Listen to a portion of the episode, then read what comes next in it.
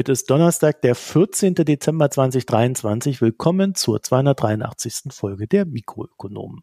Hallo Johannes, ich grüße dich. Guten Morgen, Marco. Ja, bei dir ist guten Morgen, bei mir ist schon fast gute Nacht. Nein, nicht ganz so schlimm. 16 Uhr ist es. Ja, bei mir ist gerade 9 Uhr, 9 Uhr vormittags. Damit ich nicht allzu spät in den äh, Stromausfall hinein aufnehmen muss, hast du dich zum Glück aus dem Bett gequält. Wir haben heute auch vorweg nicht viel zu erzählen. Ich werde einen Nachklapp zum Sachverständigenrat noch machen. Äh, Fred und Hanna hatten mir eine Hausaufgabe hinterlassen mit dem Bereich Kapitalmarkt, die ich dann einfach mal aufgegriffen habe.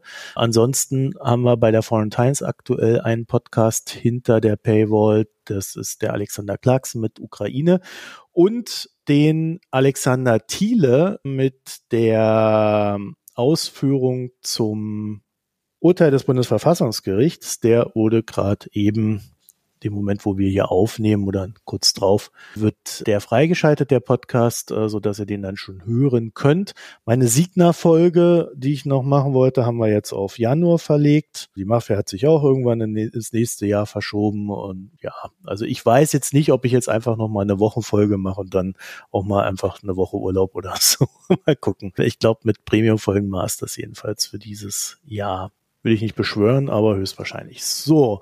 Ansonsten haben wir zwei Podcasts und zwei Newsletter von Times mit Auslandsbericht.de und die Mikroökonomen mit Mikronews.de. Das sind die jeweiligen Newsletter und wir bedanken uns natürlich und vor allem für eure Spenden, Premium-Abos, Daueraufträge und den Zuspruch per E-Mail, die Hinweise per E-Mail, die wir bekommen haben. Ich konnte noch nicht alles beantworten. In manchen Sachen steckt da dann auch doch mehr Arbeit drin. Und dann haben wir noch so verschiedene Bugs entdeckt, denen ich irgendwie noch versuche nachzugehen. Aber immerhin, wir haben schon mal die E-Mail-Probleme in den Griff bekommen, die ich mal erwähnt habe vor zwei Folgen. Da habe ich auf diversen DNS-Servern diverse Einträge gemacht und seitdem da seht ihr, jetzt ist der Alexander Thiele gerade rausgekommen. Und seitdem äh, gab es jetzt auch keine Rückmeldung oder Rückläufer mehr bei den E-Mails und es funktioniert wieder alles. Also wir, wir arbeiten dran, dass es immer weniger Fehler gibt.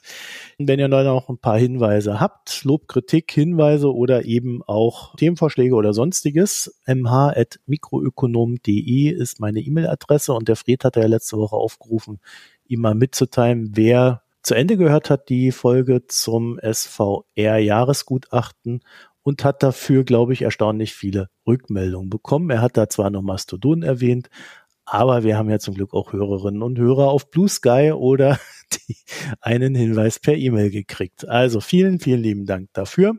Und in den sozialen Netzwerken findet ihr uns auch als Mikroökonomen im Grunde überall, wo wir sind. Das heißt Reddit, Mastodon und Twitter aktuell.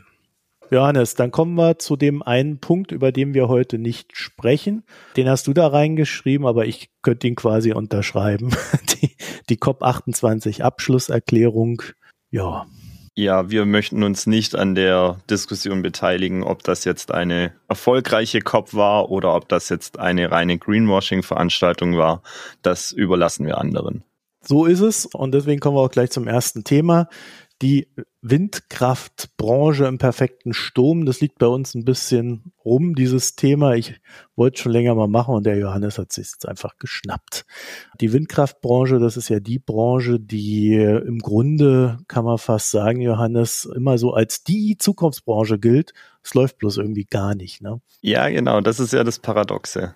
Du hast es in der, glaube Mikro 279 war es. Anlass war damals diese Staatsgarantien-Debatte für die Siemens Energy.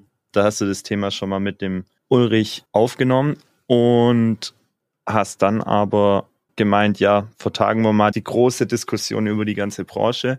Und das gibt's jetzt heute mal.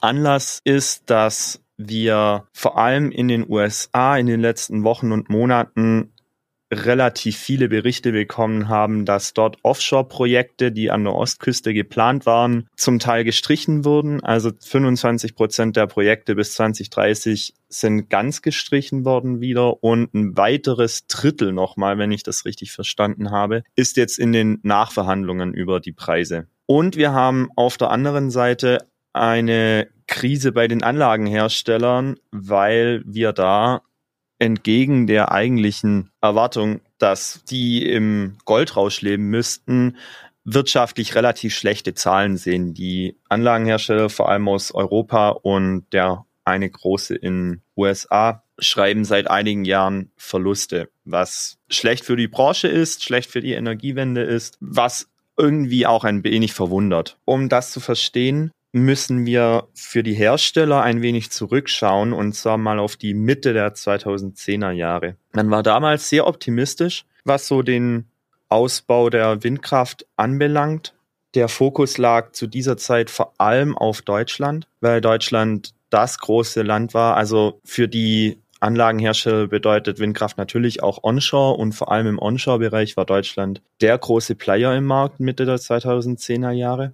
Es ist dann aber das passiert, was man auch in diesen Grafiken zum Windkraftausbau in Deutschland, ja, was einen dann so ärgert, dass wir 2017 in Deutschland diesen krassen Einbruch des Ausbaus hatten. Und das lag daran, dass wir hier eine Änderung im Ausschreibungssystem hatten und die Vergaberechte wurden jetzt über Preisauktionen vergeben. Das hat dazu geführt, dass es einen ja, zunehmenden Preiskampf gab, was aus ökonomischer Sicht und aus Verbrauchersicht ja erstmal sinnvoll ist, was aber für die Anlagenhersteller und dann auch für die Betreiber dieser Windparks natürlich zu wirtschaftlichen Schwierigkeiten führt. Das liegt auch daran, dass diese Hersteller aufgrund dieses sehr optimistischen Ausblicks Mitte der 2010er Jahre ihre Kapazitäten relativ stark erhöht haben. Und dann kam der Einbruch und die Absatzzahlen waren nicht so gut wie prognostiziert und man hatte Überkapazitäten. Das hat dann dazu geführt, dass die sich in einen Preiskampf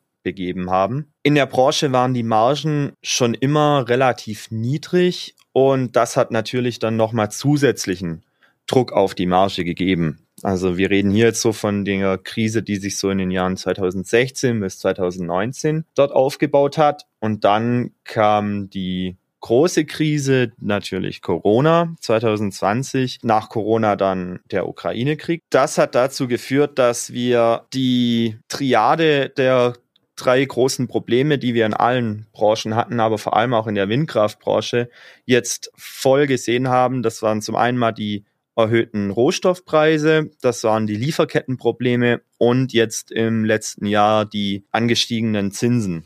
Bei der Windkraftbranche muss man sich vergegenwärtigen, dass so ein Windrad, das ist ein extrem komplexes Produkt, das ist ein extrem teures Produkt. Das dauert sehr lange, das zu entwickeln und das zu planen und das zu bauen. Das heißt, alles, was da in der Zwischenzeit an Störungen reinkommt, weil das so kompliziert ist, ist das auch alles relativ auf Kante genäht von der Kalkulation her. Deswegen ist alles, was da an Störungen reinkommt, macht gleich mal einen relativ großen Effekt aus. Zum Beispiel gibt es zwischen dem Auftrag für die Fertigung von so einem Windrad und der Lieferung im Offshore-Bereich, es dauert vier Jahre, um so ein Windrad zu bauen. Wenn in dieser Zeit jetzt die Rohstoffpreise Kapriolen schlagen, was sie getan haben und die Hersteller diese Preise im Vorhinein nicht richtig gehatcht haben, was sie nicht haben, führt das dazu, dass die ganze Kalkulation über den Haufen geworfen wird und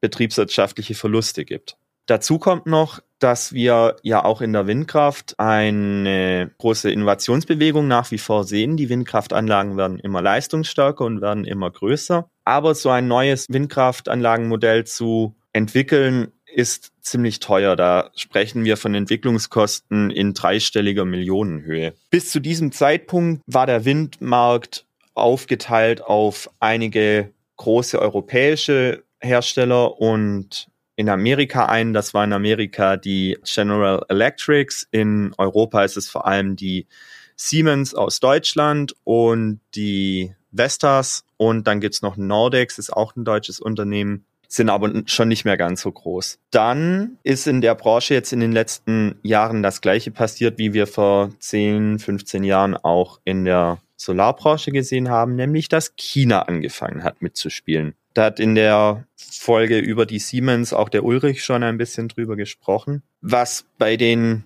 Chinesen, was die anders machen, das möchte ich hier mal noch mal ergänzen. Wie jede Zukunftsbranche hat China es auch in dieser Branche verstanden, dass es sinnvoll ist, die Branche erstmal vor ausländischer Konkurrenz zu schützen und mit großen Subventionen aufzubauen. Das gibt zwar niemand offen zu, es ist aber jeder in der Branche weiß, dass diese chinesischen Anlagen subventioniert sind. Des Weiteren haben wir auch da, wie in China immer, riesige Fabriken zur Herstellung, was zu besseren Skaleneffekten führt im Vergleich zu den europäischen Herstellern. Und die machen auch was, was wieder typisch für China ist. Man versucht sich erstmal intern nicht so große Konkurrenz zu machen. In dem Fall kooperieren diese Anlagenhersteller in China auch in Forschung und Entwicklung. Da werden dann Studien ausgetauscht, da werden Fortschritte ausgetauscht, damit man sich als eigener Markt erstmal etablieren kann und gegen die bestehende Konkurrenz aus dem Westen durchsetzen kann.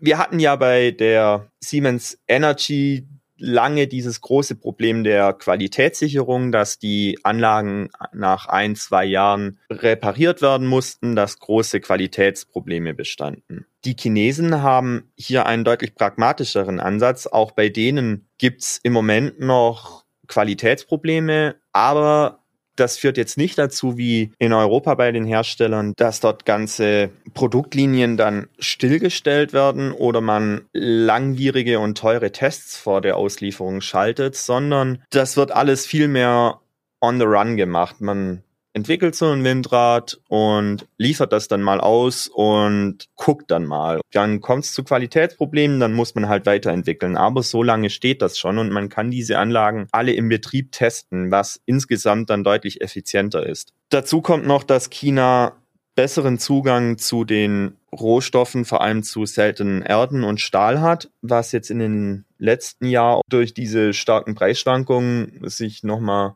zum deutlichen Wettbewerbsvorteil entwickelt hat. Das führt dazu, dass die chinesischen Anlagen in den letzten Jahren immer günstiger geworden ist, während sie in Europa die Preise in letzter Zeit tendenziell gestiegen sind und wir heute für ein vergleichbares Windrad in China 20 Prozent weniger bezahlen als hier in Europa. Das führt dann dazu, dass die Projektentwickler und die Anlagenbetreiber im Westen. Das sind vor allem Versorgungsunternehmen. Zum Teil sind dort dann auch Unternehmen investiert wie Private Equity Gesellschaften. Die Versicherungsbranche ist auch, findet so Investitionen auch ganz gut. Und wir sehen auch, dass inzwischen Industriekunden, zum Beispiel eine BASF oder eine Daimler, selbst in so Windparks investiert. Es sind dann aber meistens nur Kapitalgeber und betreiben den Windpark in dem Sinne nicht selber. Und bei denen kam es jetzt, wie anfangs erwähnt, zu einer veritablen Krise. Wenn man da so schaut, liest man eigentlich immer die vorher genannte Triade aus Problemen. Rohstoffpreise, Lieferkettenverzögerung und gestiegene Zinsen. In den USA ist das Problem noch mal ein bisschen verschärft im Vergleich zu Europa, weil wir in den USA noch keine eigene Supply Chain für diese Windkraftanlagen haben. Die sind gerade erst dabei, sich eine eigene Industrie aufzubauen. Und dann gibt's dort auch noch so lustige Sachen wie, dass denen die Schiffe fehlen, weil wenn du in USA ein Schiff betreibst, das von einem US-Hafen zu einem US-Hafen fährt und dort Güter handelt oder in dem Fall Windkraftanlagen vor der Küste aufstellt, dann gibt es ein Gesetz aus den 1920er Jahren, dass dieses Schiff in den USA gebaut werden muss, einem Amerikaner gehören muss und von Amerikanern betrieben werden muss. Das heißt, die können jetzt nicht die Spezialschiffe, die es dafür braucht, in Europa bestellen oder sich ausleihen, sondern die müssen erstmal warten, bis diese eigenen Schiffe da sind. Die sind im Moment noch nicht da. Das heißt, die ganze Anlage verzögert sich und treibt in dem Fall dann auch wieder die Kosten nach oben auch mal so zur Einordnung, von was für Größenordnungen wir hier sprechen. Also eine Windkraftanlage mit vergleichbarer Leistung kostet zehnmal so viel an Rohstoffen wie ein Gaskraftwerk. Deswegen sehen wir hier auch diesen enormen Einfluss, den diese gestiegenen Preise darauf haben. Wie vorhin schon erwähnt, sind diese Windkraftanlagen sehr komplexe, sehr teure und sehr langfristig zu planende Maschinen. Wir sprechen hier wirklich von High-End Engineering. Ich vergleiche das ganz gerne mit diesen berühmten Tunnelbaumaschinen, auf die deutsche Ingenieure ja so stolz sind. ist ungefähr gleich komplex und gleich teuer sowas zu bauen. Aber während wir auf der Welt vielleicht 100 so Tunnelbaumaschinen rumstehen haben, brauchen wir halt tausende Windräder. Diese Kombination auf der einen Seite eine Maschine, die du eigentlich in der Einzelanfertigung bauen musst und dies, für die es keine richtige Fließbandproduktion gibt. Auf der anderen Seite aber hast du aber die Nachfrage eines Massenmarktes, das clasht aufeinander und dann kriegst du diese Probleme. Wenn man jetzt auch Windkraft mit Solar vergleicht, dann haben wir schon deutliche Unterschiede. Zum einen mal Windkraft, wie gesagt, ist deutlich kapitalintensiver bei gleicher Leistung. Dann hat Windkraft das große Problem, dass sie, also vor allem natürlich die Offshore-Windkraft, relativ standortgebunden ist. Das heißt, ich brauche eine riesen Infrastruktur, die an diesem Windpark noch hinten dran hängt und meinen Strom aus dem Windpark zu meinen Verbrauchern liefert. Bei diesen Windprojekten in den USA ist das Problem nicht so groß, weil wir dort auch die großen Verbrauchszentren, die Städte an der Ostküste haben, wo die Windparks entstehen werden. Aber man denke an diese ganze Debatte in Deutschland mit äh, Südlink und Netzausbau. Dort haben wir genau dieses Problem, dass die Windkraftanlagen woanders stehen wie die Verbraucher. Und das haben wir bei Solar nicht. Ich kann Solarpark mehr oder weniger überall auf mein Dach stellen. Was auch dazu kommt, weil das eben so große Einzelprojekte sind. Wir haben langwierige Genehmigungsverfahren, wir haben diese langen Ausschreibungen, diese langen Planungen und all das hängt hinten dran. Also Windkraft, es geht immer nicht nur darum, den Windpark zu bauen, sondern auch das Ganze drumherum muss gemacht werden. Und das steigert natürlich dann nochmal die Kosten, auch dann die impliziten Kosten, was ich an Verwaltungsapparat brauche und so weiter. Das hat dann auch dazu geführt, vor allem mit den Problemen in den letzten Jahren, dass sich die Investitionen in erneuerbare Energien, die ja in den letzten Jahren sehr stark exponentiell sogar gestiegen sind, sehr ungleich verteilen. Wir haben im Solarbereich ein riesiges Wachstum der Investitionen, aber im Windbereich fast keines und in den letzten zwei Jahren sogar wieder eher rückläufige jährliche Investitionen dieser ganze Boom der Investitionen in erneuerbare Energien ist eigentlich rein von der Solarenergie getrieben. Das liegt daran, dass wir, wenn ich jetzt ein, wie vorhin erwähnt, Private Equity Unternehmen bin und ich möchte in erneuerbare Energien investieren, dann ist es für mich deutlich einfacher, in einen Solarpark zu investieren als in einen Windpark. Im Moment ist auch die Energie aus Solar noch relativ wertvoll, weil wir dort eine gute Korrelation zwischen Erzeugung und Verbrauch haben. Der Verbrauch ist dann am höchsten, wenn die Sonne am höchsten ist, nämlich um 12 Uhr mittags. Wir werden in der Solarenergie vor allem im Sommer bei fortschreitendem Ausbau einen Kannibalisierungseffekt sehen. Das heißt, dass Gewinne, die ich mit einer neu gebauten Solaranlage erzielen kann, werden zurückgehen, weil eine Solaranlage immer dann Strom liefert, wenn auch alle anderen Strom liefern. Das heißt, es wird dazu führen, das sehen wir jetzt schon in Regionen wie zum Beispiel Kalifornien, die sehr weit mit dem Solarausbau sind, dass wir in den Zeiten, wo der Stromverbrauch am höchsten ist, nämlich um die Mittagszeit rum, dort auch die niedrigsten Preise haben, weil das die Zeit ist, wo die Solarenergie am meisten Strom liefert. Wenn dieser Kannibalisierungseffekt mal richtig zuschlägt, dann wird es natürlich relativ gesehen lohnender in Windkraft zu investieren. Aber solange sich Solarenergie noch so gut lohnt und wir noch weit unter dem sind, was wir insgesamt an Solarenergie bräuchten, ist es für eine Investmentgesellschaft im Moment deutlich einfacher und rentabler in eine Solar, in einen Solarpark zu investieren als in einen Windpark. Das soll jetzt nicht heißen, dass wir damit rechnen müssen, dass wir unsere ganze Energiewende mit Solarstrom bewältigen können. Also jedem ist klar, dass wir auch die Windenergie brauchen, aber das kann jetzt auf die kurze und mittlere Frist dazu führen, dass wir ein Ungleichgewicht kriegen, dass deutlich mehr in Solar investiert wird und deutlich weniger in Wind.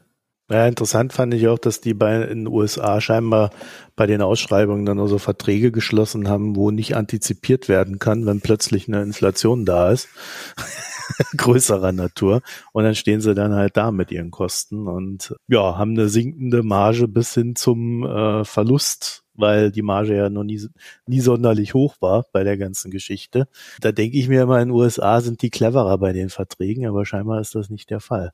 Warum die da so naiv aus unserer Sicht sind, liegt daran, dass Offshore-Wind in den USA ein völlig neues Ding ist. Wir haben in USA im Moment gerade 30 Megawatt an installierter Offshore-Windleistung. Das entspricht ungefähr sechs, sieben Windrädern in den ganzen USA offshore. Also die fangen einfach bei Null an und deswegen funktioniert da gerade auch noch nichts.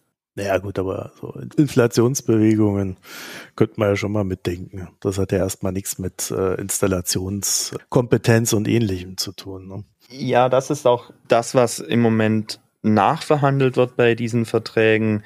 Man versucht da genauso eine Inflationskomponente mit einzubeziehen, beziehungsweise neue Verträge, die jetzt abgeschlossen werden, haben auch immer so eine Klausel, dass die Preise an die Inflation zwischen Vertragsabschluss und Lieferung angepasst werden dürfen. Also das kommt jetzt schon. Dann kommen wir mal zum nächsten Thema. Das wären dann in dem Fall der Sachverständigenrat und der Kapitalmarkt. Ich habe ja die Folge noch nicht angehört. Das wird meine, das habe ich mir für die Weihnachtsferien aufgehoben, für zwei Stunden Sachverständigenratsfolge. Ja, jetzt können wir da noch mal 20 Minuten dranhängen oder so. Die Hanna und der Fred haben in ihrer fulminanten Besprechung des SVR Jahresgutachts, SVR steht für Sachverständigenrat und das meint natürlich immer den Sachverständigenrat Wirtschaft, da gibt es ja durchaus mehrere. Jedenfalls in dem Jahresgutachten dieses SVR haben sie mir so eine kleine Hausaufgabe hinein formuliert. Das ging dann ungefähr wollen wir über Kapitalmarkt sprechen? Oh nö, es langweilt mich. Soll der Marco machen. Meinte dann der Fried. Äh, und gut, ich nehme das mal auf. Jedenfalls habe ich sofort umgesetzt und wir reden dann da jetzt darüber. Und grundsätzlich muss ich sagen, ich habe mich da jetzt wirklich ich glaube 60 Seiten sind es zu lesen, wenn man sich die Anlagen spart.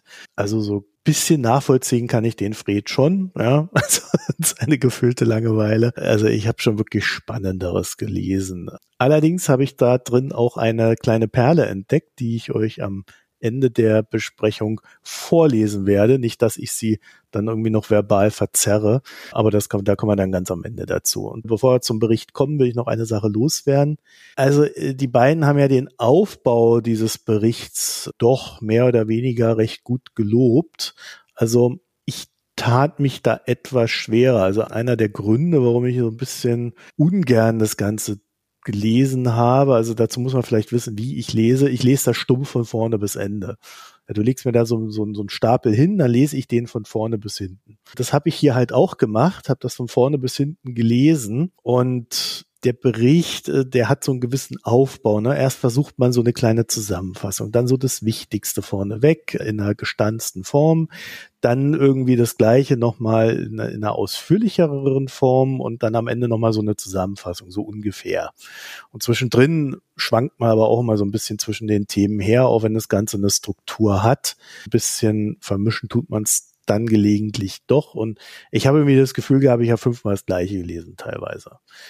Und ich glaube, das tut so einer Sache halt nicht gut. Ich, gut, ich schreibe so eine Berichte nicht. Ich habe jetzt auch ad hoc keine Idee, wie man das äh, auflockern oder verändern könnte.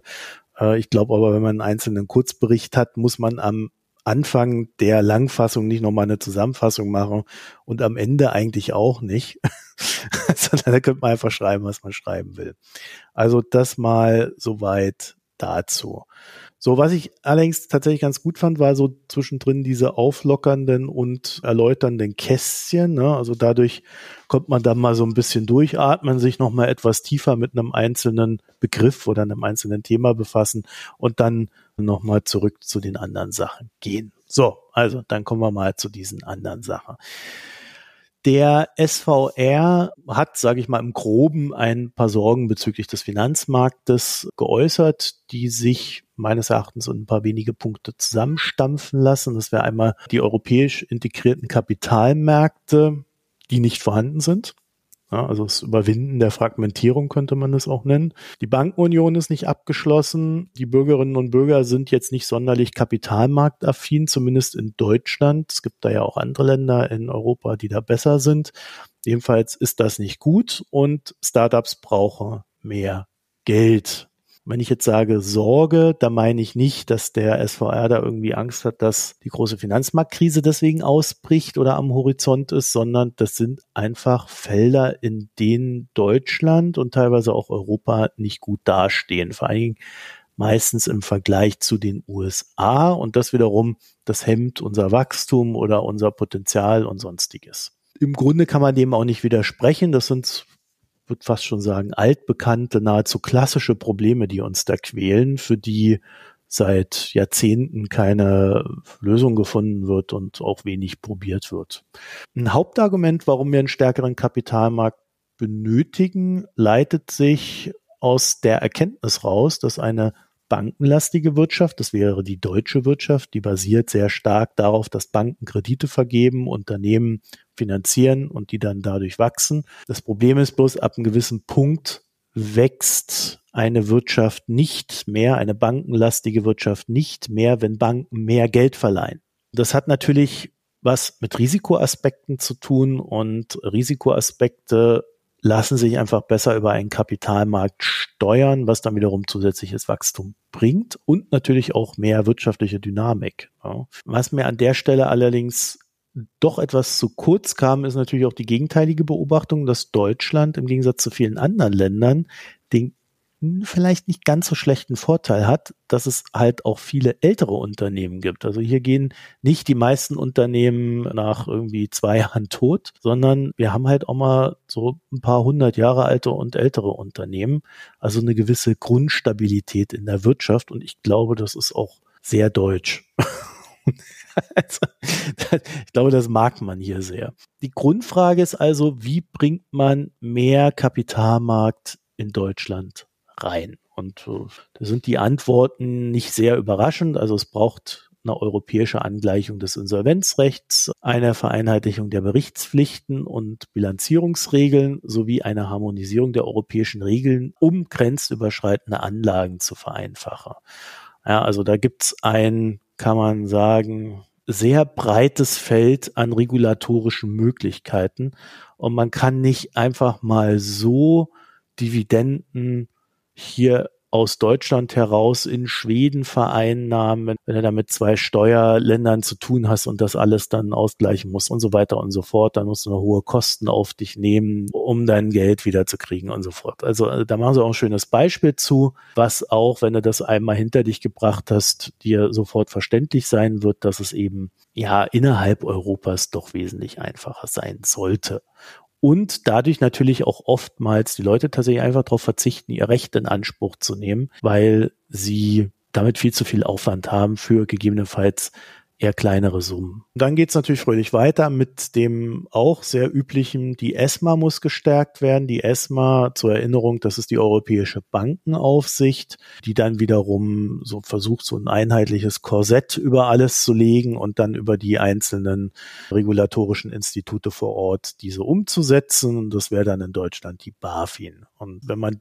die ESMA stärkt, gibt's mehr Vereinheitlichung und das ist im Grunde eine gute Geschichte. Und dahinter wiederum würde auch stehen, dass man einfach mal auch grundsätzlich die Bankenunion vorantreiben muss, die ja seit der Finanzkrise in so einem komischen Status ist, wo man, man hat mal was angefangen und hat es nie zu Ende gebracht, weil man sich irgendwie nicht wirklich auf den, das Ende einigen kann. Also man hat ein bisschen was gemacht, das hat gefruchtet und jetzt warten irgendwie alle seit zehn Jahren, dass es weitergeht. Es geht aber nicht weiter. so, und äh, es gibt wohl immer wichtigere Themen oder äh, es gibt einfach einen großen politischen Unwillen, dass mal irgendeiner nachgibt und sagt, okay, ich gebe rein und wir ziehen es durch. Wichtiger Punkt in diesem Gesamtkonstrukt Kapitalmarkt schien mir, dass dem Sachverständigenrat die steuerliche Benachteiligung des Eigenkapitals gegenüber dem Fremdkapital.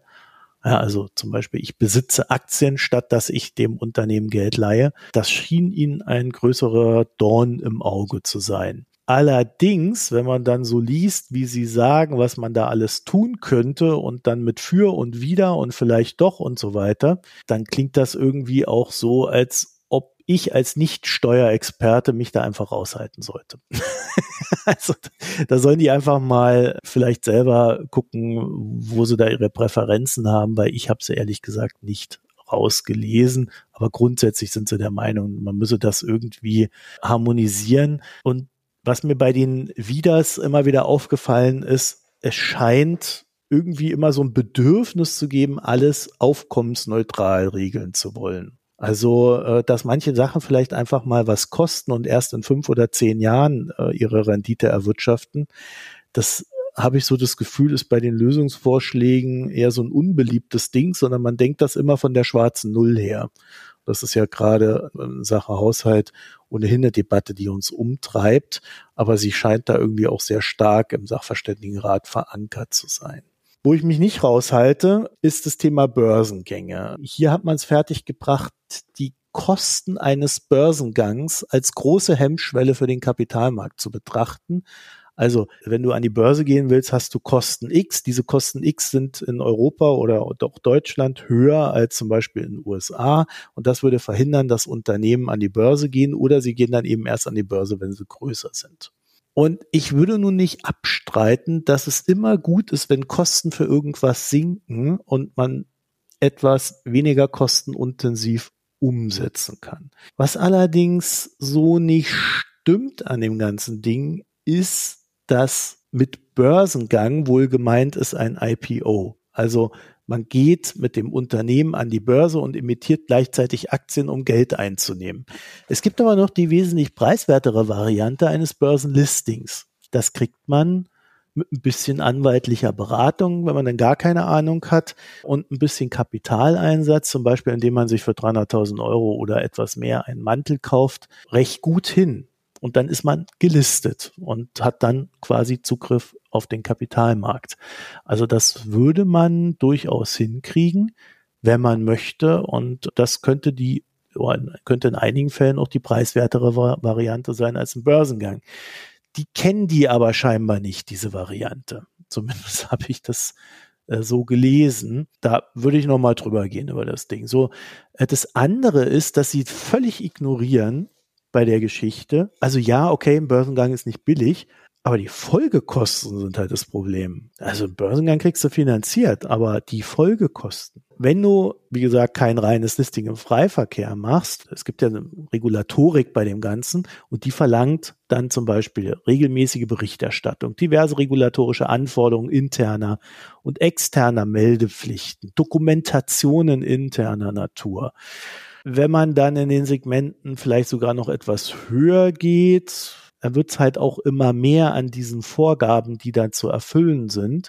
Und dann gibt es halt so Fälle, wo Unternehmen, weil sie einen Jahresabschluss nicht mit einer entsprechenden Meldung vorab angekündigt haben, mal eben 600.000 Euro Strafe zahlen mussten. Und zwar Unternehmen, die jetzt nicht 5 Milliarden im Jahr einnehmen, sondern kleinere Unternehmen. Als Unternehmen musst du eine Investor Relations Abteilung aufbauen, die Berichtspflichten erfüllen, Meldungen vornehmen, Buchhaltung muss umgestellt werden, Rechtsabteilung ausgebaut oder eben die Beratung eingekauft werden. Also das ist so eine ganze Kaskade an Vorgängen und Kosten, laufenden Kosten, aber auch Vorabkosten, die muss man erstmal stemmen wollen. Dass das null Thema ist im Sachverständigenratsbericht, das fand ich schon krass. Weil das sind die eigentlichen Kosten eines Börsengangs. Also da würde ich die Zuständigen wirklich nochmal bitten, vielleicht mal mit so einem Unternehmen zu reden. also, was da so an Anforderungen und an ja, Kosten auf so ein Unternehmen zukommen. Und das Ding hinten dran ist dann halt auch noch, dass wenn du von, von der Nicht-Börse in den Kapitalmarkt an die Börse gehst als Unternehmen, das verändert tiefgreifend die DNA des Unternehmens. Und das ist, wird in Deutschland, glaube ich, wirklich ein größeres Thema, denn viele Unternehmen sind recht patriarchal aufgebaut. Da sitzt halt einer, der will eine Dynastie gründen oder hat sie schon in, in der dritten Generation, der will sich da gar nicht reinreden lassen. Da hat der gar keinen Bock drauf. Oder dann so Hauptversammlung, sich mit irgendwelchen Aktionären auseinanderzusetzen, die da irgendwie zehn Aktien haben. Da musst du denen auch noch Kaffee bezahlen, da irgendwelche Fragen beantworten. Da kriegst du irgendwelche Briefe von Investoren, die irgendwie unzufrieden sind, weil du nicht genug Dividende zahlst und, und, und. Also da haben in Deutschland, wenn man mal mit Unternehmern spricht, recht wenige Lust drauf, weil das ein völlig anderes Mindset ist. Der Sachverständigenrat hat schon recht, wenn er sagt, ja, äh, das Kapitalmarktunternehmen sind wesentlich effizienter und wissen ihre Chancen zu nutzen und so weiter und so fort. Ja, im Regelfall sind die effizienter, weil es ein völlig anderes Mindset ist. Du musst dich halt als Kapitalmarktunternehmen für alles, was du tust, rechtfertigen. Nö, gar nicht mal. Musst du nicht, aber du musst alles Wichtige melden. Aber das, da geht's eher um, um diese internen Vorgänge. Das ist ein ganz anderes Unternehmen als das, was nicht am Kapitalmarkt ist. Und das ist eine sehr explizite Entscheidung, die man treffen muss. Und die meisten, zumindest in Deutschland, wollen die gar nicht treffen. In den USA ist es halt recht üblich, dass man das mitdenkt, weil da denkt man, da, da nimmst du so ein Unternehmen und sagst, okay, ich will einen großen Markt erreichen, ich will das Unternehmen skalieren, ich will das groß machen, dafür brauche ich Fremdkapital. Am Ende gehört mir vielleicht nur noch zehn Prozent, aber das Ding ist zehn Milliarden wert. Also eine Milliarde gehört mir. So denken die da. Aber so denkt in Deutschland fast keiner. Und ich finde, da hätte der Sachverständigenrat echt ein bisschen mehr sich mit solchen Sachen auch auseinandersetzen müssen, wenn er selber das fast schon aufmacht. Aber einfach nur die Kosten des Börsengangs, das ist echt ein bisschen arg wenig. Dann haben sie ein ähnliches Ding bei Anleihenemissionen. Also ja, grundsätzlich kleinere Anleihenemissionen sollen möglich sein, finde ich auch. Alles gut, sind wir äh, auf einer Linie. Man muss dann nur verstehen, und das weiß ich nicht, ob sie das verstanden haben, weil sie beklagen, naja, da, da muss man dann erst irgendwie, irgendwie 100 Millionen aufnehmen, da braucht man ja ein großes Unternehmen und sonst lohnt sich das gar nicht mit den Anleihenemissionen. Das stimmt nicht. Also äh, die Anleihenemissionen, da gibt es durchaus auch mal 8 Millionen, 20 Millionen, 3 Millionen, da findet man alles, wenn man will.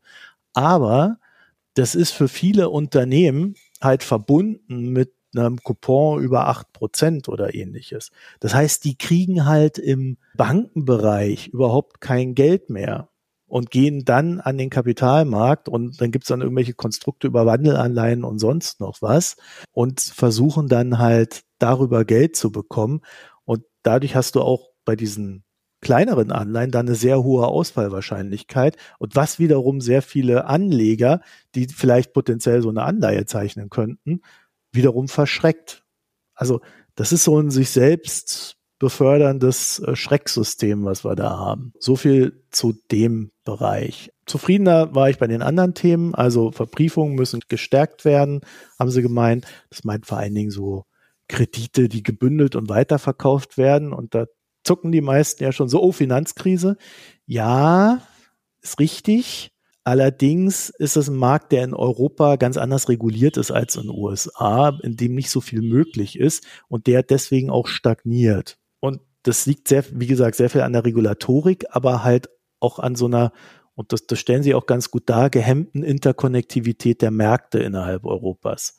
Also es könnte halt ein viel größerer Markt sein, wenn die Märkte untereinander mehr miteinander machen könnten. Das hätte den Vorteil und wie gesagt, Regulatorik beachten. Man muss das nicht so machen, wie das früher in den USA üblich war, wie es dort auch nicht mehr üblich ist, sondern man kann damit eine gewisse Dynamik in das Handeln der Banken reinbringen, weil die dann natürlich auch einfach mal ein paar Kredite vergeben können, die sie dann wieder bündeln und verkaufen.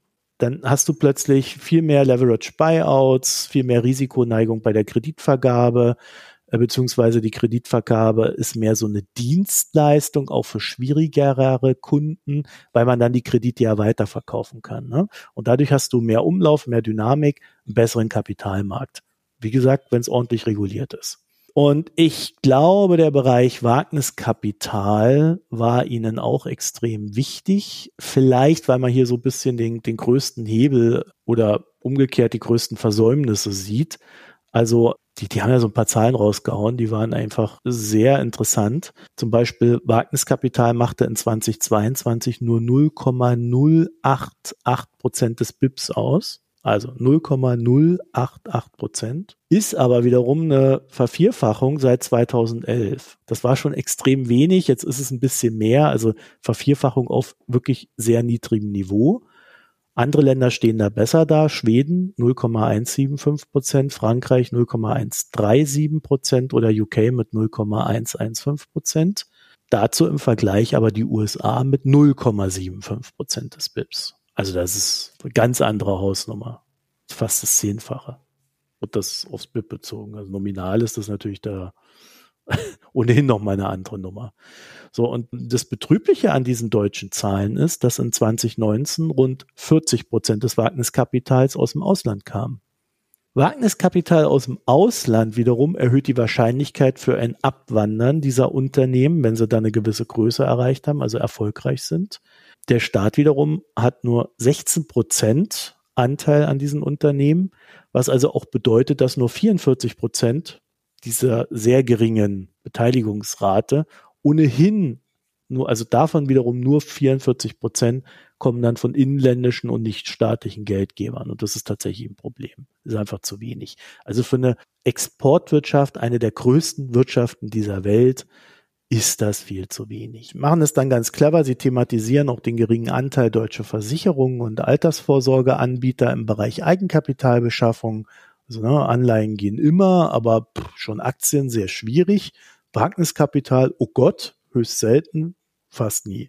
Das wiederum schlägt sich dann natürlich auch nieder in die, auf diese Investitionstätigkeit in diesem Bereich in Deutschland. Weil es halt grundsätzlich schon so wäre, dass Versicherungen etc., wenn sie denn Geld für Infrastrukturfonds haben, diese dann eigentlich bevorzugt im Inland investieren, außer sie kommen aus Deutschland, weil dann haben sie ihre Kohle nämlich in Luxemburg und dann, man hat da keine genauen Zahlen zu, ist es aber höchst unwahrscheinlich, dass dieses Geld nach Deutschland fließt, sondern es wird dann halt ebenso international verteilt. Während in Frankreich siehst du dann halt, dass die Gelder in Frankreich aus den Infrastrukturfonds dann eben auch in französische Infrastrukturprojekte fließen. Also auch da haben wir halt ein Problem. Wir haben ja einerseits diesen Staat mit seiner Schuldenbremse, der nichts investieren will und dadurch verrottet unsere Infrastruktur. Und auf der anderen Seite haben wir halt deutsches Geld, das irgendwie ins Ausland geht und von dort aus aber auch nicht nach Deutschland investiert oder nur sehr wenig. Also da läuft so richtig was schief. Und ich glaube, wir sehen das auch gerade und spüren das auch gerade an allen Ecken und Enden. Ja, und wie gesagt, das Schöne an dem Ganzen ist, dass man das so ein bisschen in Verbindung setzt. Ne? Also mehr Kapitalmarkt, mehr Investitionsfreudigkeit, auch der eigenen Bürgerinnen und Bürger, verändertes Umfeld für Startups, Pensionskassen etc., die man in Anreiz bringt, mehr in Infrastruktur, in Startups oder Aktien zu investieren. Und so hat man einen wachsenden Kapitalmarkt, der dann auch entsprechend für mehr Umlauf in der Wirtschaft Wirtschaft sorgt und Risikoprojekte ermöglicht und äh, auch Zukunftstechnologien. Alles würde besser. Kam in dem Bereich die Aktienrente vor? Also für mich ist das irgendwie. Ja, sie haben sie angeschnitten. Und das finde ich genau das Problem, dass sie, also ich habe nur die Pressekonferenz gehört und da kam Aktienrente echt wenig vor für mein Verständnis, weil die großen zwei Themen dieses Sachverständigenratsgutachten dieses Jahr waren, es fehlen Investitionen und wir müssen was für die Altersvorsorge tun. Und damit würdest du echt zwei Fliegen mit einer Klappe schlagen können. Also, dass sie nicht da nicht stärker drauf eingestiegen sind und da nochmal mehr Druck gemacht haben, das verstehe ich nicht ganz. Also sie haben die Aktienrente drin, sie haben auch drin das äh, so, ein, so ein israelisches Modell, dass man jedem Kind irgendwie zehn oder zwölf Euro im Monat geben könnte, das dann in so ein, was weiß ich, Allerwelts-ETF reinfließt und dann zum 18. Geburtstag ausgeschüttet wird oder so. Also so, dass die schon von früh auf äh, irgendwie so einen Anreiz haben, sich mit Kapitalmärkten zu befassen. Sie haben auch drin, dass es halt wirklich Anreize geben soll, damit die Versicherungen äh, und so weiter auch diese Investments tätigen können, weil da die tun sich äh, besonders schwer mit Wagniskapital und vor allen Dingen wollen sie auch, dass die Pensionskassen da investieren dürfen. Das hätte in den USA da sehr große positive Effekte gehabt. Und sie haben die Aktienrente angeschnitten, haben es aber jetzt nicht als das große Lösungsding bezeichnet, was wohl auch daran liegt, dass wir ja sehen, dass die Aktienrente jetzt nichts ist, wo äh, sich Christian Lindner, ich glaube, der hat jetzt da schon wieder ein paar Gelder zurückgehalten, weil er mhm. muss ja sparen, wo man einfach auch sieht, das geht überhaupt nicht voran in Deutschland, dieses Thema. Deswegen haben sie, glaube ich, versucht, andere Lösungen anzubieten und sich darauf beschränkt, äh, auch vor allen Dingen das, das Kreislaufproblem ein bisschen so darzustellen. Mein Problem mit der ganzen Geschichte ist, also ich finde es grundsätzlich gut, wie es aufbereitet ist. Meine Kritik da gerade im Börsenbereich äh, mit den IPOs äh, habe ich ja schon gemacht, aber so grundsätzlich hat mir so ein bisschen das Thema Mindset gefehlt. Also sie schneiden das an, dass es äh, ein, also sie haben so ganz kurzen Absatz mal drin für die Gründe, warum sich Länder, also sie, sie sagen da nicht, Deutschland tut sich deswegen damit schwer, sondern ja, es gibt folgende Gründe, warum Länder sich da schwer tun und Personen. Es ist dann halt so eine grundsätzliche historisch geringe Risikoneigung, ja, die dann eben zur Nichtnutzung von Möglichkeiten führt, wenn ich das mal so subsumieren darf. Aber es war jetzt auch nicht sonderlich ausgearbeitet. Aber für mich ist es dann halt problematisch, eben genau darauf nicht einzugehen, denn es ist halt ein Mindset. Das ist ja nicht nur bei Bürgern da. Das ist ja auch in der Politik da. Und natürlich auch bei Bürgerinnen. Wir haben ja so einen Kanzler, der sich dann halt ins Fernsehen stellt und sagt, äh, er hat ein Sparbuch und findet das ganz toll. Das fängt oben an und hört halt unten auf, aber es ist ein gesamtgesellschaftliches Problem. Und Mindset ist auch immer gesamtgesellschaftliche Aufgabe da ist es eben nicht nur eine Frage der reinen Anreizsetzung, sondern es ist eine Frage der Auseinandersetzung mit dem Problem an sich. Das hat mir halt komplett gefehlt. Weil ich gut, komplett nicht, aber zu 90 Prozent. Dass man da nicht in die Wunde reingegangen ist. Das andere ist, dass mir an der Stelle auch die Verbindung zum Thema Ungleichheit so ein bisschen gefehlt haben. Es wird zwar irgendwie gestreift, aber im Grunde, wer wenig Einkommen hat, hat entsprechend viel zu verlieren und will, selbst wenn er kleine Mittel hätte, diese Mittel nicht darauf verwenden, damit zu spekulieren am Kapitalmarkt. Da wird man sagen, ja, also wenn er dann so ein ETF und so weiter, äh, für die Leute ist es halt Zockerei. Das muss man ihnen ja erstmal alles beibringen. Nicht nur denen, sondern allen. Und sie wollen dann damit keine Risiken eingehen.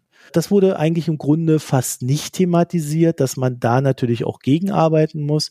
Natürlich könnten wir jetzt sagen, haben wir doch gemacht, indem wir sagen, gib jedem Kind jeden Monat 10 Euro oder 12 Euro und dann kriegt er ein ETF und dann ist er ja damit schon konfrontiert und findet das gut am Ende.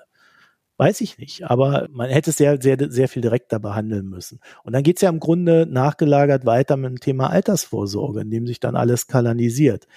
Äh, du hast die Aktienrente jetzt schon angesprochen. Da haben sie tatsächlich, glaube ich, den Vorschlag gehabt, so eine Opt-out-Option zu machen. Also, dass man quasi eine kapitalgedeckte Rente dass man da automatisch reinkommt und selber ein Opt-out machen muss. Die Annahme dahinter ist vermutlich, dass dann im, im Grunde die Leute zu faul sind, da rauszugehen. Mhm. also genug drin bleiben werden ja, weiß ich nicht, ob man dafür gesellschaftliche Mehrheiten findet. Das würde eine Höllendiskussion geben für jeden Politiker, glaube ich. Ähm, deswegen fand ich die, den Ansatz der Aktienrente, wie ihn der Lindner machen wollte, im Grunde cleverer. Das so ein bisschen so als äh, Fuß in der Tür und dann öffnet man die Tür peu à peu. Ist nicht befriedigend, aber ist auf alle Fälle etwas, was was machbar gewesen wäre. Natürlich ist es so, dass das Aktivierungspotenzial für Kapitalmärkte halt sehr beschränkt ist, wenn wir über eine Gesellschaft reden, wie die unsere, in der wir einen sich ausweitenden Niedriglohnsektor haben. Weil die Psychologie ist ja nicht, ich muss investieren, sondern die Psychologie ist, ich habe was und ich habe immer weniger. Ja? Also die einen, die haben halt zu wenig Geld und die anderen sind den Abstiegsängsten ausgesetzt. Und dann verbleiben halt die höheren Einkommen, die sich im gewissen Sinne sicher fühlen. Davon sind ein paar oder nicht unwesentlich tatsächlich ja auch Kapitalmarkt affin und beteiligt. Aber dann gibt's halt auch da wieder Gruppen, die halt einer gewissen Alltagsbelastung ausgesetzt sind, der es grundsätzlich schwierig ist, sich zusätzlich noch mit äh, Kapitalmärkten auseinanderzusetzen. So, denn mit all diesen Horrorgeschichten im Hinterkopf, ne, dann noch Geld in fremde Hände zu geben, Das fällt vielen schwer und das muss man halt an der Stelle auch anerkennen. Sie haben ja selber dann die Deutsche Telekom angebracht und äh, dass, dass die Leute damals rein investiert haben, dann ging es hoch, dann ging es plötzlich runter, viele haben Geld verloren, gab ja noch drei Kapitalerhöhungen, das haben sie nicht erwähnt, wo die Leute dann zu immer höheren Kursen investiert haben, wodurch ja dann erst später die Verschlüsse auch in Gänze zustande kamen. Und dann gibt's halt dazu Studien, dass Leute, die das mal hinter sich haben, weniger als andere dazu tendieren, dann wieder an die Kapitalmärkte zurückzukehren. Weil sie halt den Kapitalmarkt als solchen nie erklärt bekommen haben, nie verstanden haben, dass man halt nicht nur alles Geld in eine Aktie setzen soll, ne, und so weiter und so fort, sondern das sind dann einfach grundsätzliche Probleme. Und das ist keine technische Geschichte von Anreizen, sondern grundsätzliche gesellschaftliche Fragen, und da bin ich leider etwas unzufrieden, wie der Sachverständigenrat damit umgegangen ist. Weil da hätte er durchaus klarer die Problematiken benennen können. Und die fangen ganz oben an bei der Politik. Zu dem Ungleichheitsthema, du hast es gesagt, man muss halt wissen, wie man am Aktienmarkt investieren muss. Und das ist halt auch eine Frage von Bildung. Und Leute, die mehr verdienen, sind tendenziell besser gebildet wissen auch, dass es durchaus sinnvoll sein kann und wie man das macht. Das heißt, das schlägt dann auch nochmal in diese Ungleichheitskerbe rein. Ich finde auch, die große Frage in Deutschland ist eine Frage des Mindsets. Ich erinnere mich noch, glaube vor einem Jahr war es, als die Aktienmärkte da im Herbst mal ein bisschen runtergegangen sind, gab es einen riesen Artikel in der FAZ und im Handelsblatt. Norwegischer Staatsfonds verliert 30 Milliarden Euro ja, sowas kommt dann aufs Titelblatt vom Handelsblatt. Das finden dann und dann alle, oh Gott, oh Gott, das ist ja alles ganz schlimm. Ja, dass der Fonds inzwischen wieder deutlich im Plus ist, das berichtet halt niemand. Ja gut, das ist ja so ein grundsätzliches Medienproblem, dass da immer nur in eine Richtung berichtet wird. Es ist aber schon ein, auch ein deutsches, also das ist genau dieses deutsche Mindset. Genau das ist es. Also mir, ja, mir erschließt sich auch nicht, wie man das Mindset also die große Frage ist, ob diese neuen Angebote, die es jetzt vor allem so auch in meiner Generation gibt und dort wahrgenommen werden, also die Neo-Broker oder auch äh, YouTube-Kanäle wie Finanzfluss, den ich echt gut finde.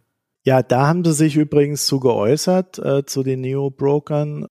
Interessanterweise, sie fanden Payment for Order Flow, fanden sie super. Ja. Also ich hatte ja die Kritik äh, und ich halte sie auch nicht für falsch, dass, dass das Geld dann halt über die Spannen verdient wird.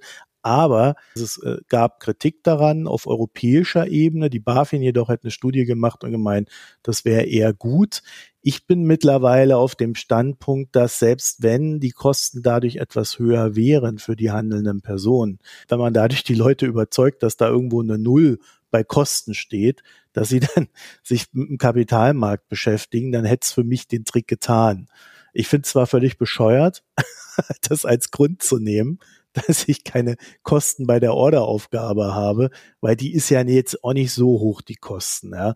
Also ich weiß noch, dass sowas früher mal über 100 Euro äh, oder 100 D-Mark gekostet hat. Ja. Also da, da, da reden wir über ganz andere Preise. Heute steht meistens irgendwie eine 4 oder eine 5 da. Also da weiß ich jetzt nicht, ob das wirklich hohe Kosten sind. Aber wenn es dazu führt, dass die Leute sagen, ach Mensch, das mache ich jetzt mal, probier es aus, super, ja, dann tut's für mich das, was es tun soll. Ne? Die Frage ist dann vielleicht in zwei, drei Jahren, wenn wir auch mal eine Krise hinter uns hatten, wie viel davon dann auch wirklich dabei geblieben sind. Da bin ich auch gespannt, ob gerade in meiner Generation, wenn, wenn wir jetzt mal noch mal in einen ordentlichen Bärenmarkt reinkommen, irgendwie S&P 40 Prozent runter, was so dann meine Freunde, Freundinnen so tun. Ich finde, ja, dieser pragmatische Ansatz, den braucht's halt. Du musst da echt die Leute ja schon bisschen dazu natschen. Also soweit zu dem Thema. Mehr habe ich dazu dann auch nicht zu sagen. Ja, ich habe ja noch gesagt, bevor wir zum nächsten Thema kommen, dass ich noch eine Sache vorlesen möchte, die ich in diesem Bericht gefunden habe. Oh, ja. Und zwar hat man sich nämlich damit beschäftigt, die Aktienmarktbeteiligung zwischen Ost und West mal zu betrachten.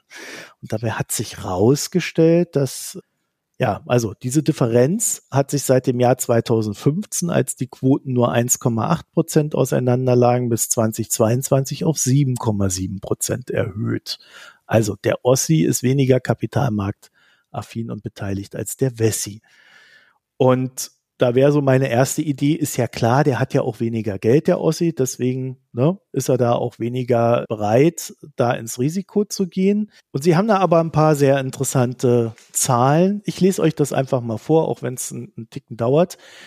Neben einer höheren generellen Skepsis gegenüber dem Kapitalmarkt findet die Literatur, dass Ostdeutsche zu Aktien anderer ehemaliger kommunistischer Länder tendieren und US-amerikanische Aktien besonders ablehnen. Als Erklärung werden dafür Anpassungsprobleme an das kapitalistische System für in der Deutschen Demokratischen Republik DDR geborene Personen sowie eine frühe antikapitalistische Prägung genannt. Darüber hinaus hat die Literatur gezeigt, dass zwischenmenschliches Vertrauen sowie das Vertrauen in Institutionen eine Rolle bei der Aktienmarktbeteiligung spielen. In Westdeutschland ohne Berlin liegt das zwischenmenschliche Vertrauensniveau definiert als Anteil der Personen, die bei einer Befragung angeben, dass man den meisten Menschen vertrauen kann, bei 45,3 Prozent und in Ostdeutschland ebenfalls ohne Berlin bei 32,5 Prozent. Die Unterschiede lassen sich zum Teil ebenfalls durch die Erfahrung aus der Zeit des Kommunismus erklären. Ein Vergleich mit anderen europäischen Ländern wie den skandinavischen Ländern, Schweden, Finnland, Dänemark, in denen zwischen 66 und 77 Prozent anderen Personen vertrauen, deutet darauf hin, dass das geringere zwischenmenschliche Vertrauen in Deutschland ein möglicher Grund für die geringere gesamtdeutsche Kapitalmarktbeteiligung sein könnte. Zwischen West- und Ostdeutschen gibt es auch signifikante Unterschiede im Vertrauen in die Institutionen Parlament, Regierung und Rechtssystem. Also ehrlich gesagt, bei 45 zu 32,5 Prozent aber gegen ander, gegenüber anderen europäischen Ländern 66 bis 77 Prozent interessiert mich letzteres fast mehr mhm. als der Ost-West-Vergleich. Ich finde es aber total interessant, dass die Ostdeutschen, zu denen ich erzählen würde, angeblich zu Aktien ehemaliger kommunistischer Länder tendieren. Kann ich an mir jetzt nicht beobachten. Du bist vielleicht auch eher der Ausreißer. Ja, genau. Ich bin der Beweis, dass es dann doch wieder so sein muss. Ja, also das nochmal als kleine Anekdote. Ähm, deswegen finde ich es auch äh, ganz gut, diese, diese kleinen Kästchen, wenn das so ein paar lustige Elemente enthält, wie an dieser Stelle. So, äh, die Ostdeutschen, die sich jetzt darüber beschweren möchten und sich missverstanden fühlen, mh.mikroökonomen.de ist die E-Mail-Adresse. Ich leite das dann an den Sachverständigenrat weiter. Haben sie eigentlich hier die Studie angegeben? Ich glaube, die Studien stehen ja auch immer irgendwie neben dabei. Ah, der Laudenbach 2020, wer sich da noch reinlesen möchte. Dann weiter geht's. Ja, kommen wir zu dem, was die Deutschen nicht können, was die Amerikaner können, nämlich hochriskante Kredite aufnehmen und verbriefen. In dem Fall geht es um Autokredite, um spezielle Autokredite, nämlich solche mit einer sehr hohen Ausfallwahrscheinlichkeit. Wir sehen in den USA, dass zum Teil Leute, die nicht mehr wirklich kreditwürdig sind, nach wie vor Kredite, vor allem Konsumentenkredite bekommen, die dann auch mit dem entsprechenden Zins verzinst werden. Es gab da einen Bloomberg-Artikel mit so einer Fallstudie. Dort war der Zins dann bei 20 Prozent das ist auch das, was man insgesamt so findet. Die Zinsen so im Schnitt zwischen 20 und 30 Prozent bei diesen Krediten. Unglaublich hoch natürlich. Die Kredite, die werden nicht über eine Bankfiliale vergeben, sondern das ist hier ja auch üblich. Die Finanzierung findet dann direkt im Autohaus statt. Hinten dran ist aber natürlich trotzdem eine Bank. In dem Fall ist es die Santander. Und die nimmt den Kredit aber nicht aufs eigene Buch, sondern nimmt einen Pool von diesen Krediten, mixt die durcheinander und verbrieft sie dann als Asset-Backed Security. Ja, das sind die Dinger, die wir auch in der Finanzkrise hatten. Das Prinzip ist hier, dass wir eine Aufteilung haben in Tranchen von dieser Asset-Backed Security mit einer sehr geringen Ausfallwahrscheinlichkeit und Tranchen haben mit einer sehr hohen Ausfallwahrscheinlichkeit. Diese Kredite, die alle mit einer relativ hohen Ausfallwahrscheinlichkeit da reinkommen, fallen aber ja trotzdem nie alle aus. Also ich kann sagen, okay, zehn Prozent von meinem Gesamtpool werden mit sehr, sehr hoher Wahrscheinlichkeit wieder zurückgezahlt. Das heißt, diese zehn Prozent kann ich als Tranche mit einem sehr guten Rating ausgeben. Und das sind dann die, die nachher als erstes zurückgezahlt werden. Und andersrum gibt es dann die, die als letztes zurückgezahlt werden. Das sind die, die dann das sehr hohe Risiko tragen und die auch den, das schlechtere Rating haben. Interessant ist aber, dass diese ganzen Tranchen von diesem speziellen von dieser speziellen Verbriefung jetzt hier mit einem deutlich niedrigeren Zinssatz ausgestattet sind, nämlich mit einem von ungefähr drei Prozent im Schnitt. Die Verbriefung fand 2019 statt, das heißt, wir waren hier noch mit den Leitzinsen sehr niedrig, aber trotzdem sind auch bei sehr niedrigen Leitzinsen drei Prozent, wenn du hinten dran so hohe Zinsen wie 20 Prozent mit einem entsprechenden Risiko hast, schon sehr günstig. Die Frage ist jetzt, wie schafft es eine Bank aus so hochriskanten Krediten, wie schafft sie es damit Geld zu verdienen? Es gab während der und nach der Finanzkrise einige Regulierungsmaßnahmen im Finanzmarkt, die dazu geführt haben, dass diese Verbriefungen sicherer werden und vor allem auch durchsichtiger werden. Das große Problem in der Finanzkrise war ja, dass am Ende niemand mehr gewusst hat, was jetzt in diesen Asset-Backed Securities eigentlich drinsteckt und was da passiert, wenn wer ausfällt. Zum einen mal gibt's weitreichende Offenlegungspflichten. Es muss einfach klar sein, welche individuellen Kredite in so einer Asset-Backed Security drinstecken. Dann gibt es in dem Fall jetzt, und das macht diese spezielle Verbriefung, macht dafür das Rating so gut, die sind deutlich überbesichert. Also es ist hinten mehr an Kreditvolumen dran, als vorne ausgegeben wird. Santander rechnet damit, dass 40 Prozent der Zahlungen ausfallen bei diesen Krediten. Damit alle Tranchen von diesem Kredit zurückgezahlt werden, dürfen bis zu 60 Prozent der individuellen Kredite ausfallen. Es gibt dann noch so eine Maßnahme, damit keine Interessenskonflikte mehr bestehen. Das war ja auch in der Finanzkrise ein Vorwurf, dass die Banken, die diese, diese Verbriefungen rausgegeben haben, dass es Interessenskonflikte gab, dass die automatisch die schlechten Sachen verbriefen wollten, damit sie die nicht mehr auf dem eigenen Buch haben, damit sie aber die Sachen verkauft kriegen und das entsprechend intransparent gemacht haben. Und jetzt müssen die Banken, die solche Verbriefungen herausgeben, fünf Prozent vom Gesamtvolumen und zwar aus der riskantesten Tranche aufs eigene Buch nehmen. Dafür, und das ist jetzt genau das, wie Santander trotz diesem sehr hohen Risiko Geld verdient, bekommen sie einen zusätzlichen Bonus, einen Überschuss. Das ist genau diese Differenz zwischen diesen 20% Kreditzins und diesen 3% Anleihezinsen ich habe das mal reingenommen, weil ich finde, es zeigt ganz schön, wie sich so ein Markt nach so einer Krise entwickelt, was für Auswirkungen Regulatorik hat, was gut läuft und was aber nach wie vor im Argen liegt.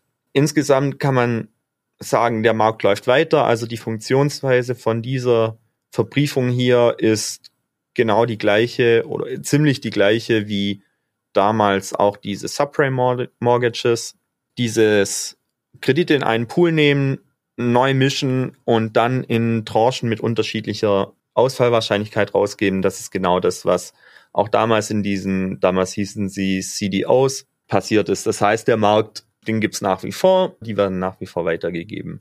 Ist ja auch erstmal nichts Schlechtes zu sagen. Wenn man das richtig macht, ist es eine legitime Vorgehensweise, die durchaus wirtschaftlich vorteilhaft sein kann, wenn man es richtig macht. Was positiv hervorzuheben ist es, wie die Regulatorik auf Bankenebene und auf Kapitalmarktebene wirkt, nämlich die genannten Aspekte, deutliche Transparenz und Übereinstimmen von Interessen zwischen ausgebender Bank und den Investoren. Auf der anderen Seite haben wir aber das große Problem in diesem Fall jetzt bei den Autokrediten. Es gibt für Leute, die einen Immobilienkredit oder andere Kredite bei einer Bank direkt abschließen, seit der Finanzkrise die Regulierung, dass die eine Kredittragfähigkeitsprüfung durchlaufen müssen. Das heißt, da muss dann mit dem Bankberater einmal Ausgaben und Einnahmen vom Haushalt, einmal alles genau aufgelistet und zusammengerechnet werden und dann wird geguckt, ist die Kreditrate tragfähig oder wird das eng.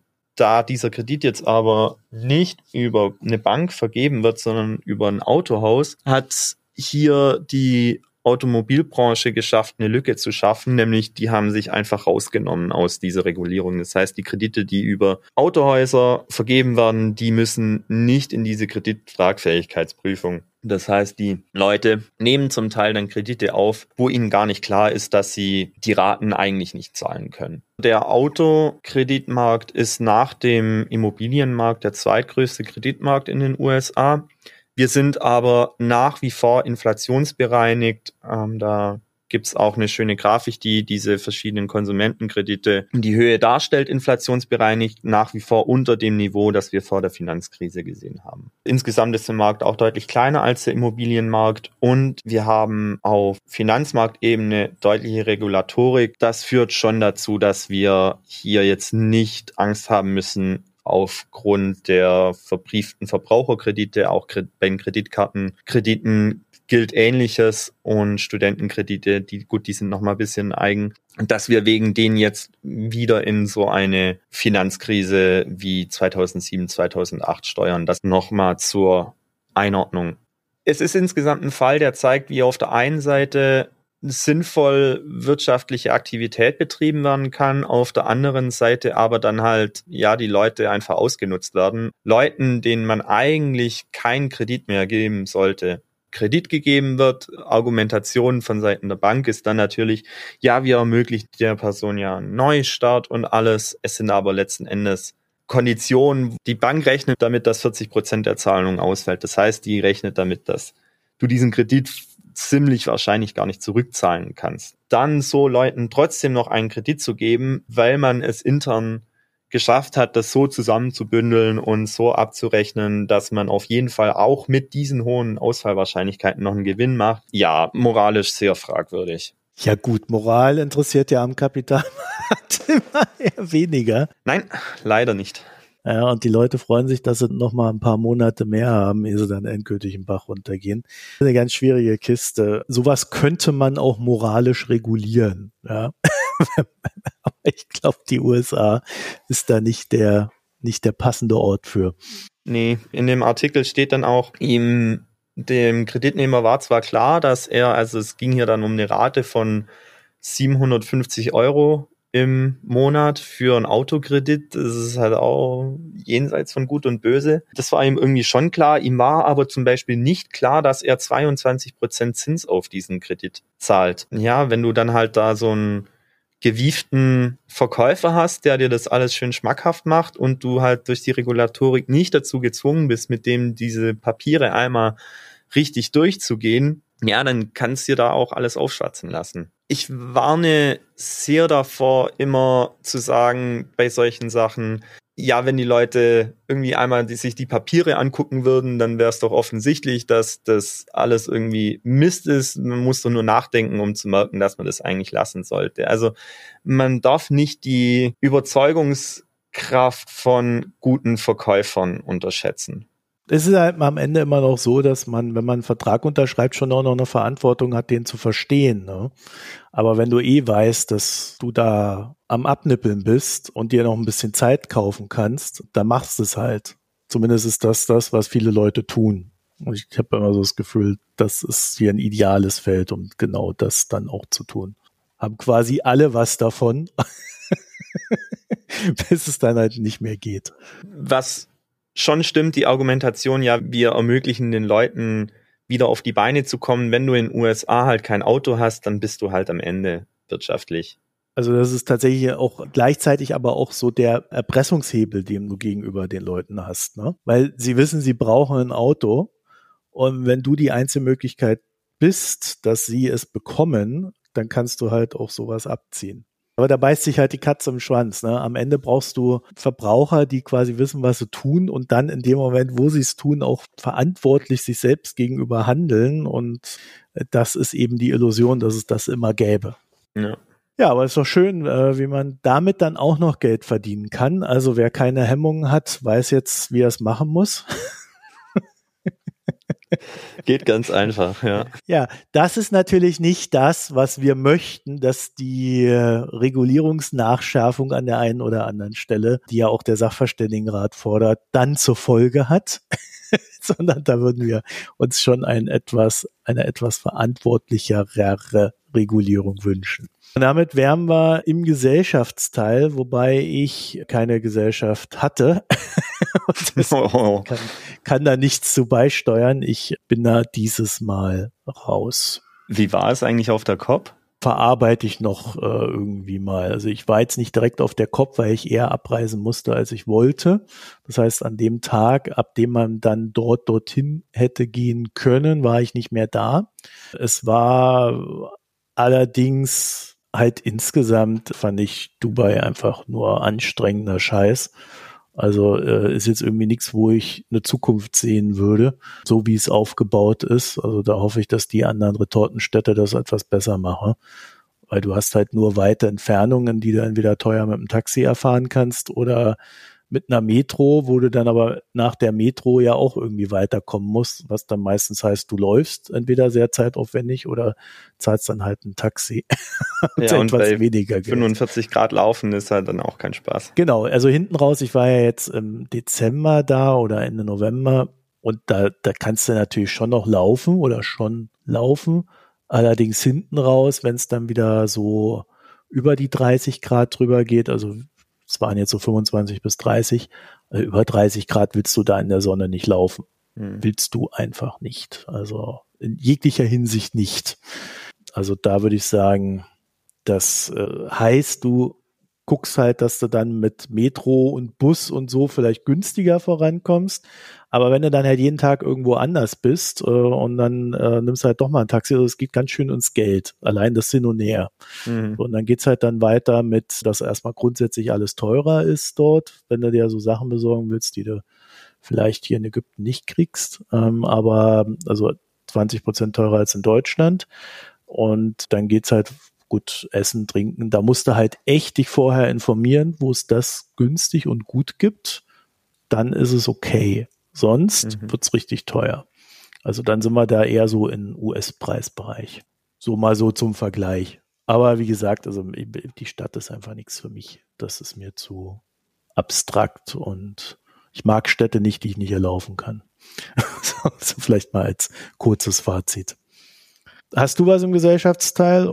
Bei mir gibt's heute als Pick ein Buch. Wer für Weihnachten noch ein Geschenk sucht, für jemand, der gerne kocht oder sich insgesamt gerne für ja, sich insgesamt für Essen interessiert, eine Weihnachtsgeschenkempfehlung. Und zwar von Otto Lengi, das Buch Flavor. Der Otto Lengi, sehr bekannter Kochbuchautor, der hat viel geschrieben, hat auch hier in Europa so diesen Aufschwung oder die aktuelle Popularität der Levante-Küche sehr zu verantworten. Und warum ich dieses Kochbuch picke und warum ich es so gern mag, weil es nicht wie die meisten Kochbücher ein, eine reine Rezeptsammlung ist, sondern das Buch ist ja auch getitelt Flavor und er geht da sehr Geschmack ein und wie entsteht Geschmack eigentlich? Wie bringt man Geschmack zusammen auf so ein bisschen so einer höheren Flugebene? Was, wie kann man Dinge kombinieren, damit man guten Geschmack erzeugt? Ich finde es ein sehr cooles Buch, ist auch einfach schön anzuschauen, schöne Bilder, schöne Illustrationen. Von mir Empfehlung als Weihnachtsgeschenk. Du hast kein Pick? Ich habe das Buch übrigens.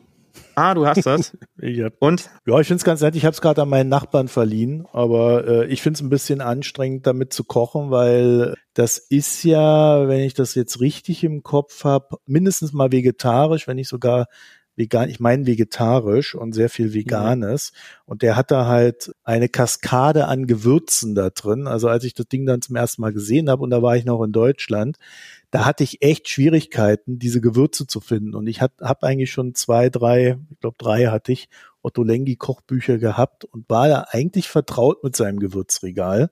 Aber ja, das hat jetzt nicht so ganz gut funktioniert. Mittlerweile würde ich sagen, kriege ich es ganz gut hin. Also ich koche daraus jetzt aber auch nicht sonderlich viel. Ja, es ist, es ist halt nicht so das klassische Kochbuch zum Rezepte nachschlagen und nachkochen, sondern ja, es steht auch, steht einfach auch Text drin und macht auch einfach Spaß, das mal so ein bisschen zu lesen. Sind schon viele Rezepte drin, aber so ist es nicht. Ja, ja, das schon, aber es ist, ja, das schon, aber es ist mehr kein als das. Ja, ja, ja genau. genau, was halt 90 Prozent der Kochbücher auch sonst sind. Okay, und das Bier? Also, heute gibt's den letzten Teil meiner Neuengland-Serie. Kommt auch von der New England Brewing Company. Das Bier heißt äh, Sea Hack. Spricht man das, glaube ich, aus? Also H-A-G, heißt übersetzt irgendwie so viel wie Seehexe, Seenixe. Das ist ein IPA.